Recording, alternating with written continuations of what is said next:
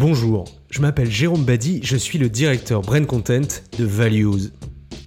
Dans ce nouvel épisode de VCAS, le podcast média de Values, nous avons eu envie de vous parler des fake news. Ce phénomène est apparu avec le développement des réseaux sociaux qui rendent égaux l'avis du kidam et l'enquête d'un journaliste, la rumeur des complotistes avec la parole politique. Pour une marque, il devient donc essentiel de ne pas être associé d'une manière ou d'une autre à ces fausses nouvelles, car elles projettent sur ceux qui l'entourent un halo de suspicion. Une fois de plus, nous allons voir que le contexte est essentiel pour faire passer son message. Avec nous aujourd'hui, Pierre-Albert Ruquier, cofondateur et directeur marketing de Storyzy. Bonjour Pierre-Albert. Bonjour Jérôme. Pour commencer, peux-tu nous définir ce qu'est une fake news? Alors une fake news, c'est bah, très simple. Hein. Fake news, d'abord, c'est un anglicisme. Ça veut dire une information fabriquée, en réalité. À, ne pas confondre avec fausse news, qui est une fausse information. Donc euh, si on est dans une traduction littérale, une fake news, c'est vraiment quelque chose qui est fabriqué donc, euh, et qui est intentionnellement faux. Et donc, euh, on pourrait définir de manière très simple la, fake news par une information trompeuse, intentionnellement trompeuse, et à ne pas confondre avec l'erreur qui est humaine. Donc, une erreur n'est pas une fake news en réalité. Ah, ça, c'est très bien parce qu'effectivement, on entend ce mot fake news un peu pour tout euh, pour tout et pour rien, on entend la part de, de on, en, on, en, entend parler quand euh, Trump dit quelque chose. Et effectivement, parfois c'est pas forcément fabriqué, mais plutôt euh, il dit n'importe quoi, quoi. Et donc du coup, où est-ce qu'on les trouve majoritairement ces fake news? Alors sur Internet, on les trouve partout. Elles sont vraiment omniprésentes. On peut les trouver sur des sites Internet, on peut les trouver sur des blogs, sur dans des vidéos, sur les réseaux sociaux, bien évidemment. Hein. ils sont pointés du doigt très souvent ces réseaux sociaux, que ce soit euh, Instagram, Facebook, Twitter euh, et tout ce qui, tout, tout, ce qui existe en la matière. Euh, donc il n'y a pas, pas d'endroit particulier. chacun a pu, a pu en faire l'expérience d'ailleurs.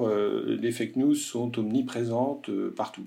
D'accord, donc si tu dis qu'elles sont omniprésentes partout, ça veut dire qu'elles sont à des endroits, tu parlais des réseaux sociaux notamment, ou des, des sites, sur des sites, qui sont assez puissants finalement. Il y a beaucoup de gens, c'est bien le problème d'ailleurs, il y a beaucoup de gens qui les lisent, qui les écoutent, qui, qui les regardent, parce qu'il y a évidemment tout type de, de, format. Euh, donc on pourrait se dire presque naturellement que bah, s'il y a du monde et que ça représente une audience, ça peut être intéressant pour, euh, pour des marques ou pour tout le monde. Ah bah évidemment. Alors après, il y a des gens qui font des fake news euh, en permanence euh, et qui en, en, sont coutumiers du fait et donc jouent beaucoup avec ça et même certains en font quasiment profession puisqu'ils peuvent même gagner de l'argent grâce à ça euh, parce qu'ils ont bien compris que les fake news ça fait beaucoup d'audience. Euh, et euh, il y avait des, des, des, études qui avaient été faites par exemple un, tweet un faux tweet une fake news sur un tweet est six fois plus partagé que un, un, tweet qui donne une information vraie et, fiable. Donc il y a des gens qui ont bien compris ça. Il y a des exemples célèbres comme Paul Horner qui était un américain qui avait créé même des, sites euh, sur lesquels euh, il euh, diffusait des, des, fausses nouvelles, des, des fausses informations, parce qu'il savait que ça allait générer énormément d'audience. Euh, et donc, euh, grâce à ça, il euh, monétisait son audience avec la publicité qui était su, sur ces sites. Donc, il y a effectivement une possibilité quand on fait de l'audience. Alors, c'est vrai aussi, par exemple, sur YouTube. Hein, YouTube, alors c'est plus compliqué parce que YouTube lui-même gagne de l'argent grâce à la publicité. Il reverse éventuellement quand certaines chaînes font beaucoup d'audience de la publicité. Et si une chaîne bah, fait beaucoup d'audience sur YouTube avec en diffusant des fausses informations, des fausses informations douteuse, etc., eh bien, euh, on, va pouvoir la monétiser et gagner de l'argent avec, oui, tout à fait. Euh, peut-être petit retour en arrière, tu serais capable de nous dire de, de, de quand ça date? Parce que j'ai dit en introduction que c'était avec l'arrivée des réseaux sociaux, etc. Mais en fait, c'est peut-être bien plus ancien que ça. On fabrique des nouvelles depuis, depuis très longtemps en réalité. Les, fausses informations, ça existe depuis très très très longtemps. En effet, euh, y a, les réseaux sociaux n'ont pas inventé les fake news. Euh, même au café du commerce, euh, les gens se racontent des, des, fausses informations en discutant autour d'un ballon de rouge ou, autre, et, chacun a pu en, faire l'expérience. Et puis il y a ces fameuses rumeurs. Hein, vous savez, vous avez peut-être entendu parler de cette rumeur dans les années fin des années 60 qu'on avait appelée la rumeur d'Orléans euh, qui euh, avait euh, prétendu que des, femmes disparaissaient dans les, dans les cabines d'essayage de certains magasins à Orléans. Enfin bref, les, fake news, les fausses informations, les rumeurs, ça a toujours existé, c'est humain.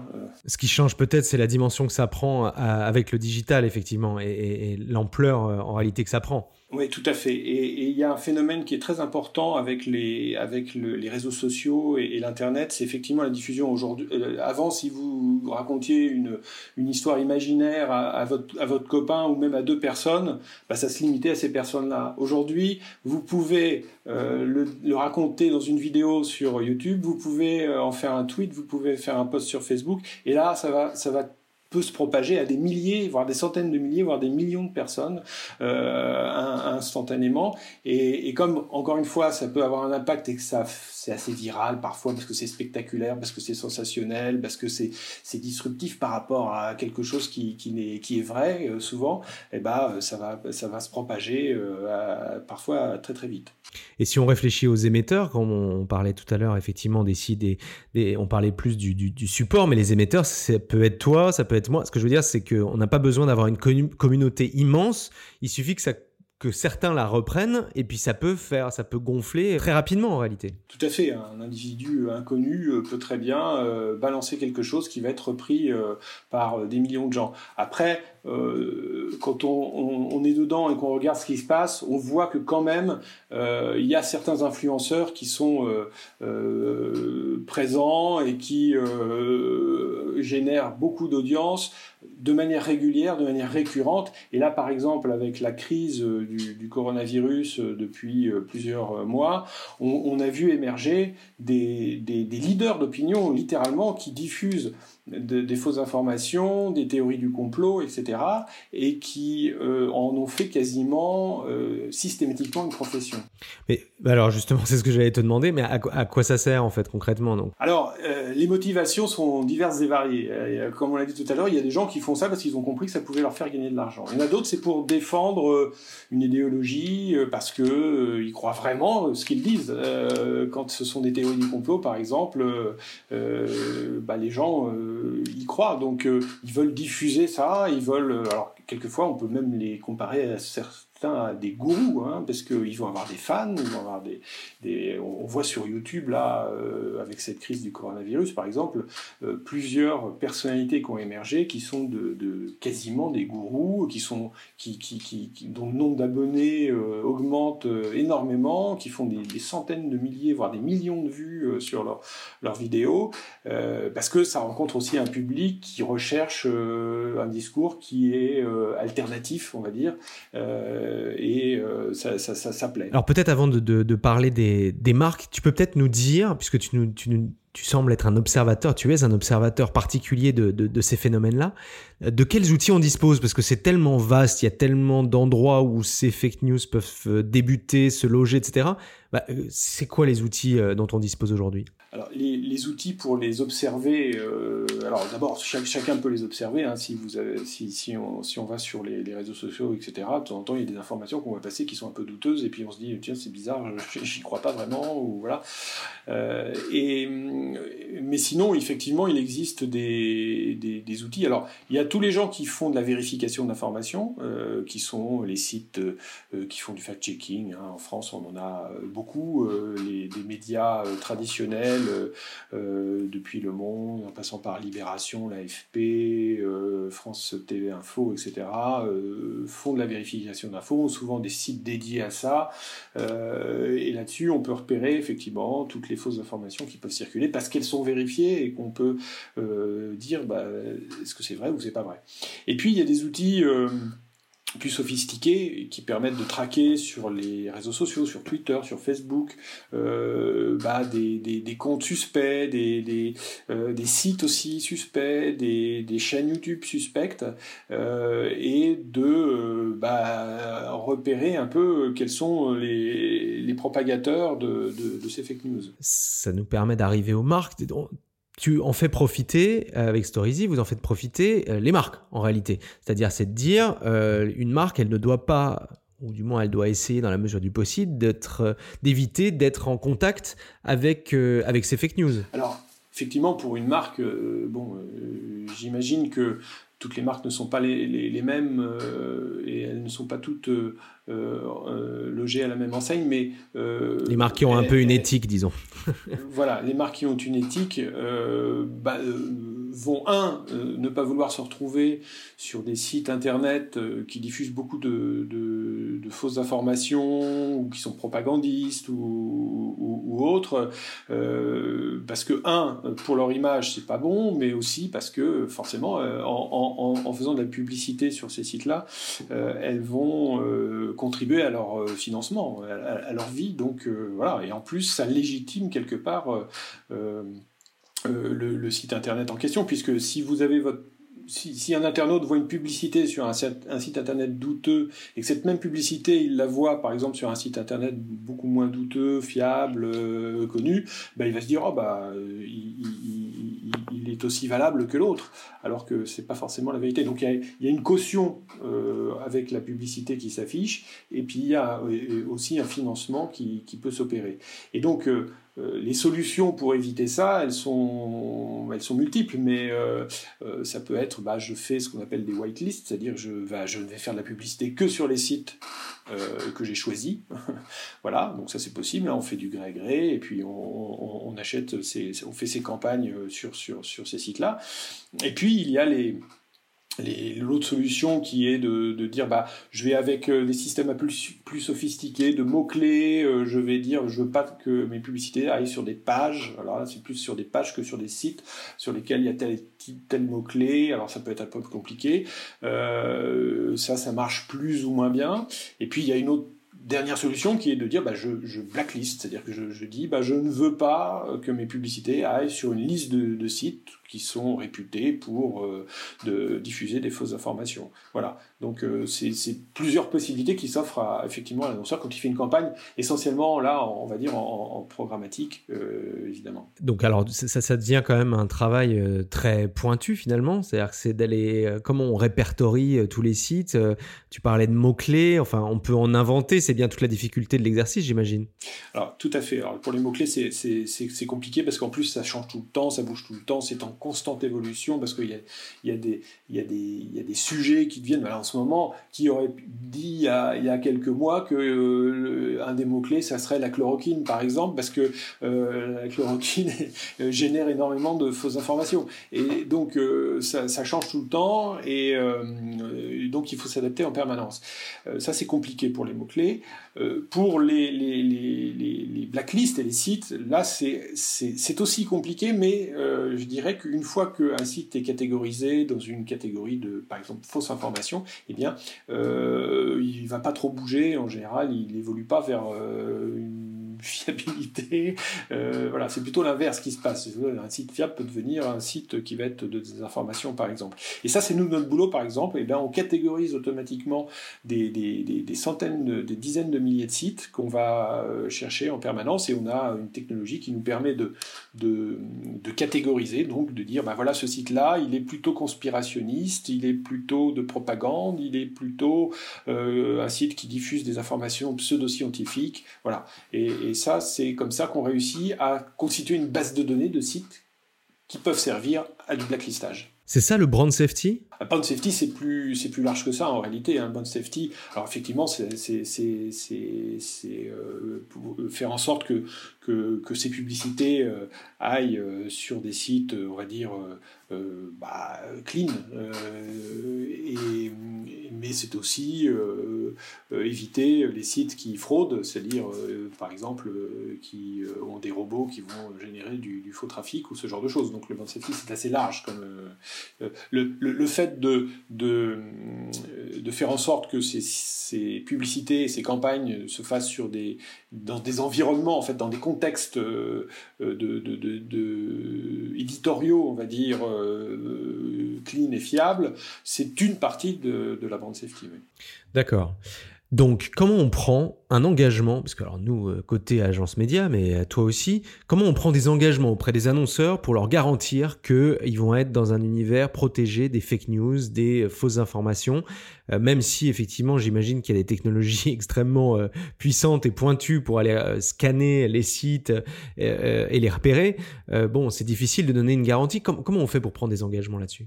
Alors c'est difficile effectivement de donner une garantie parce que le 100% n'existe pas. Euh, si on fait euh, une campagne en programmatique notamment, euh, je pense qu'on ne peut pas garantir à 100% que bah, les publicités vont pas se retrouver à un moment donné sur un blog obscur, sur une plateforme Blogspot ou autre qui a diffusé des, informations horribles ou de fausses informations. C'est très compliqué. mais, comment dire il y a la, seule, la seule manière en, réalité de, garantir que, qu'on va être dans un environnement safe, c'est, c'est effectivement c'est, ce que je disais tout à l'heure, c'est la whitelist, c'est-à-dire que dire voilà, je, je n'annonce que je fais des campagnes que sur les sites que j'ai choisis et je ne vais pas ailleurs. C'est ça, on peut, on peut rappeler peut-être que le programme, l'achat programmatique, hein, c'est un achat d'audience finalement, euh, et donc forcément on va aller chercher là où va l'internaute, et donc au, risque de que l'internaute soit au mauvais endroit, ou du moins euh, qu'on associe effectivement la publicité avec, euh, avec un site ou avec des, fausses nouvelles ou des, des, nouvelles inventées carrément. on a vu dernièrement, c'est intéressant ce qui se passe là en ce moment, l'UNESCO a fait une publicité partout sur beaucoup de médias print pour défendre l'information de qualité, pour défendre les faits, hein, c'est écrit comme tel, également une presse libre, etc. Mais voilà, pour, pour défendre les faits, on est quand même dans un, monde où on est obligé de faire de la publicité pour dire euh, euh, qu'il faut à tout prix que euh, on donne des, des, faits et qu'on donne de, vraies informations. Euh, c'est quoi la responsabilité des marques là-dedans? Parce que notre responsabilité à nous en tant que conseil, si je puis dire, euh, bon bah voilà, on la voit bien, on essaie de faire au mieux. Hein, tu nous disais un petit peu les limites de l'exercice, mais malgré tout, il y a des outils qui existent euh, et c'est ce que toi tu fais toute la journée. Mais, la responsabilité des marques aussi, c'est de s'intéresser justement à ça et, d'être dans un dans un univers justement où on est sûr où on est sûr de l'information qui est passée. Ben, je pense que les marques ont tout intérêt à favoriser euh, un environnement, un contexte euh, fiable, de confiance, parce que en fait le, maître mot de tout ça, c'est la confiance. Hein.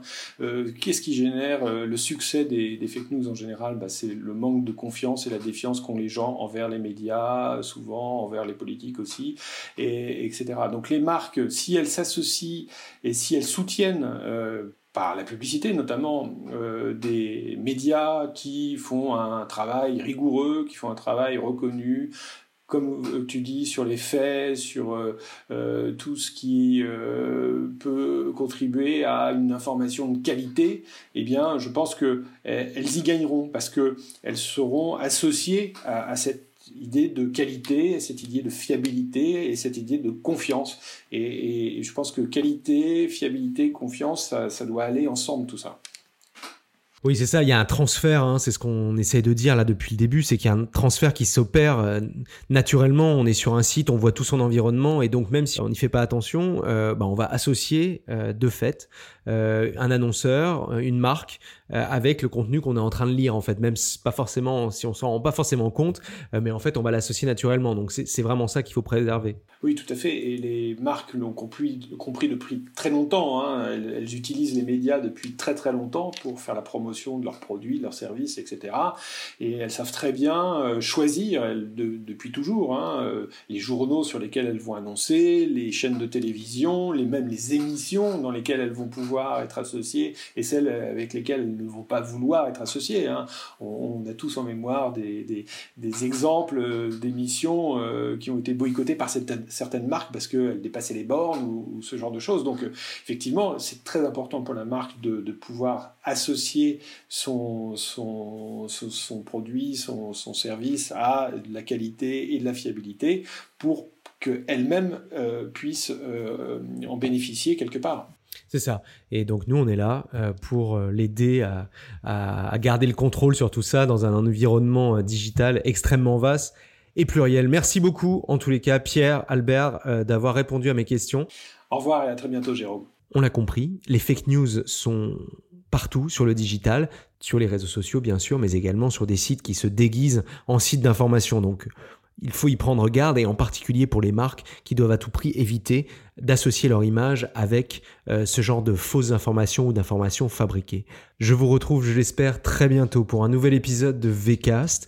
En attendant, mettez-nous des étoiles, recommandez-nous, mettez-nous des commentaires ou suggérez-nous même des sujets que vous aimeriez écouter dans ce podcast. Je vous dis à très bientôt. Joe.